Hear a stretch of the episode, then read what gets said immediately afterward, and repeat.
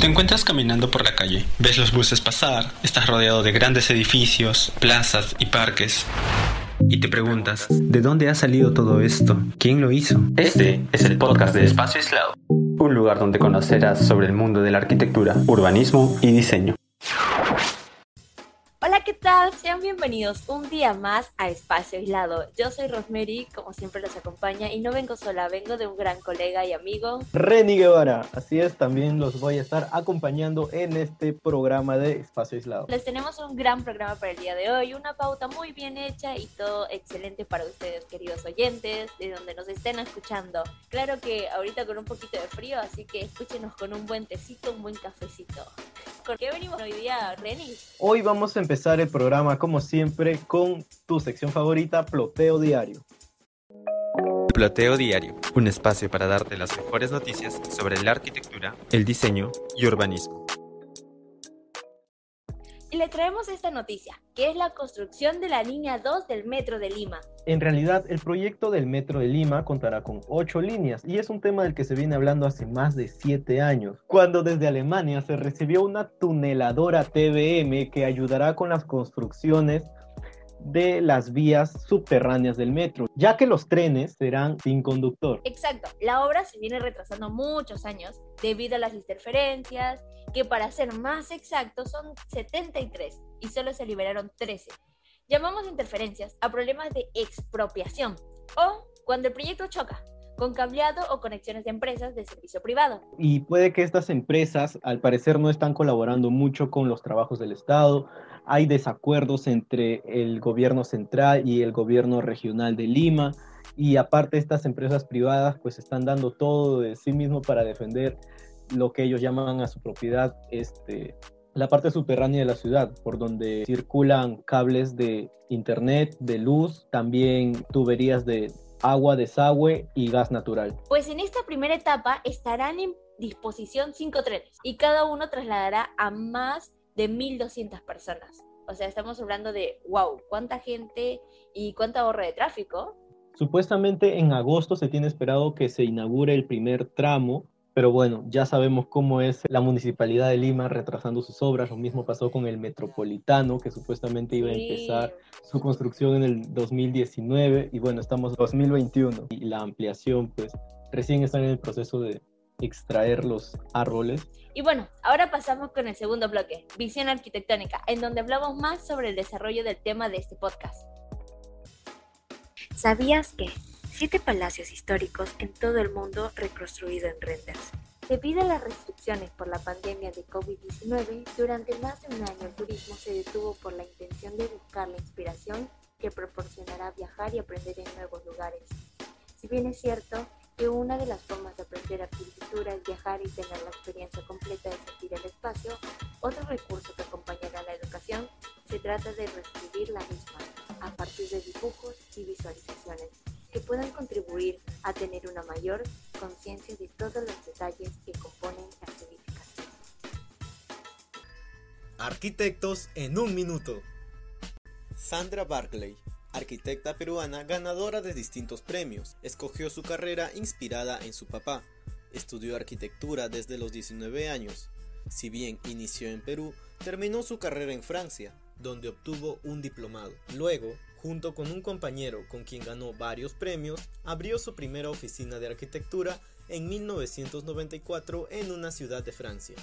Luego de 17 años de trabajo, convivencia y dos hijos, tuvieron la oportunidad de construir algunas casas en Lima.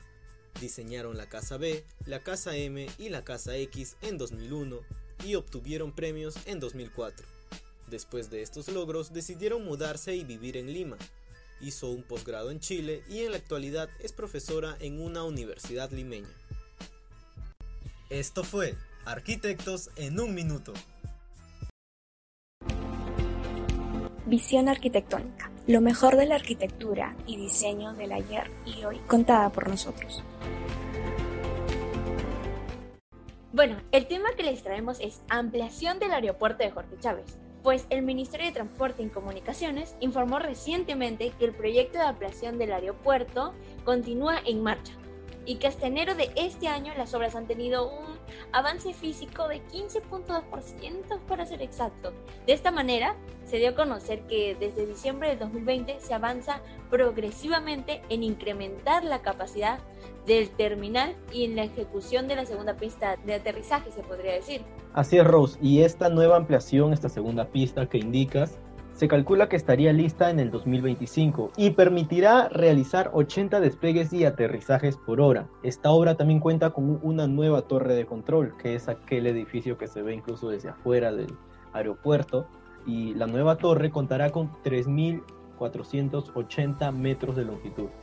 En junio se iniciará la implementación de oficinas y se podrá dejar ingresar a los encargados del equipo técnico, y también contará con un hotel 5 estrellas y nueva terminal para pasajeros. La inversión que se está haciendo para esta ampliación rodea los 1.500 millones de dólares sobre un terreno de 7 millones de metros cuadrados. Exacto, y claro, como se recuerda, las obras de ampliación comprenden de un nuevo campo de vuelo que contempla la construcción de calles de rodaje y la segunda pista de aterrizaje, lo que permitirá elevar la capacidad actual de operaciones aeroportuarias. Y lo que dijiste, ¿no? Un hotel cinco estrellas y un nuevo terminal para los pasajeros.